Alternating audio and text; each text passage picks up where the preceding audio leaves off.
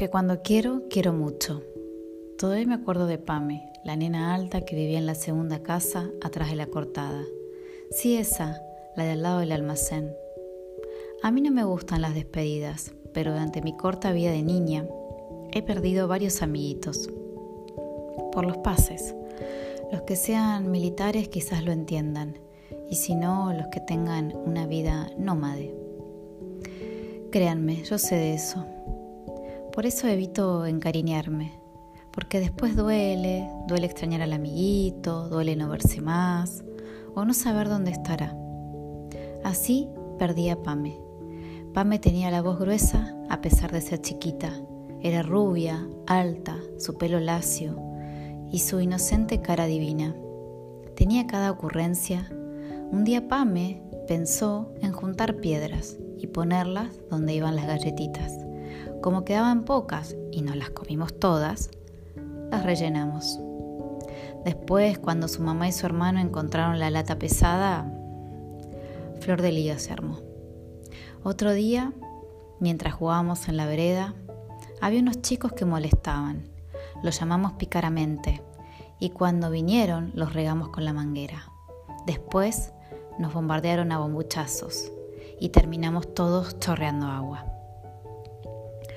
Pero un día fui a la casa de Pame, toqué la puerta y ya no estaba. Nadie abrió la puerta. Su mamá no me avisó, pensé. Pero, bueno, quizás fue los días en que tuve varicela. La verdad es que Pami tenía cuatro o cinco años y yo casi siete. Por suerte en el almacén me crucé a la abuela, la increpé y le dije, ¿A dónde se fue Pame? Mi mamá me sacudió y me dijo, no, Perla, no se dice hacia la gente, saludala.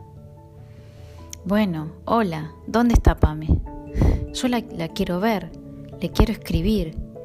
Mi mamá me corrió gentilmente del brazo y me dijo, no se insiste, ya no vas a volver a ver a Pame, Pame se fue.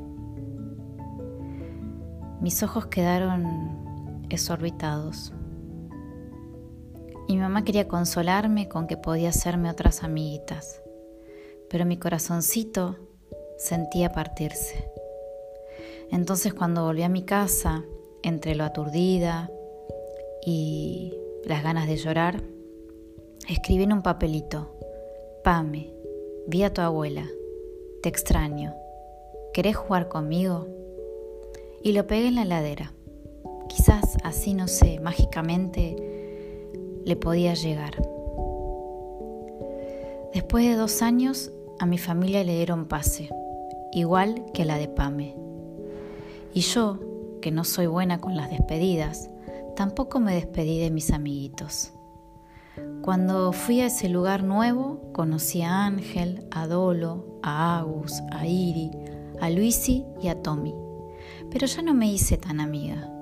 Ellos eran buenos y se acercaban a mí, me pasaban la tarea o simplemente me invitaban a jugar en los recreos. Yo la verdad que evitaba. Prefería los fines de semana ir a Buenos Aires. ¿Qué sé yo?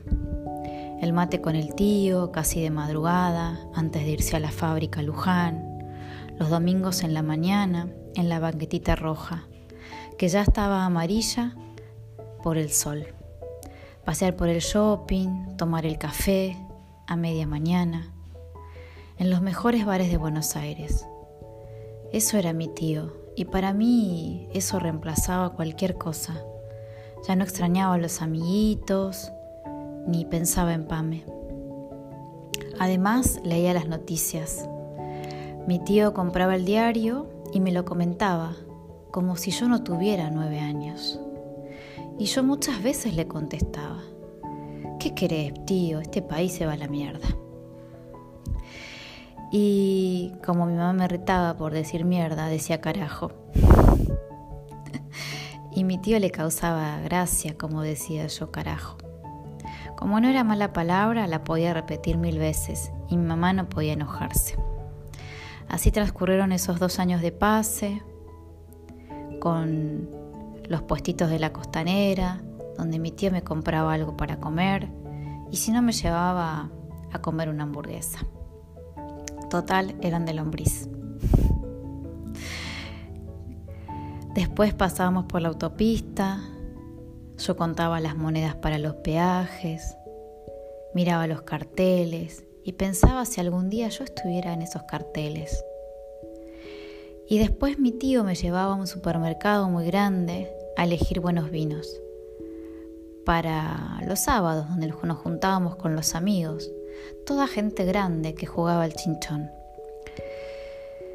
¿Cómo iba a saber yo de mis amiguitos. La verdad que los findes en Buenos Aires los extraño. Extraño a mi tío, extraño sus cartas. La verdad es que me, me crié entre grandes y creo que ser la más chica tiene sus beneficios.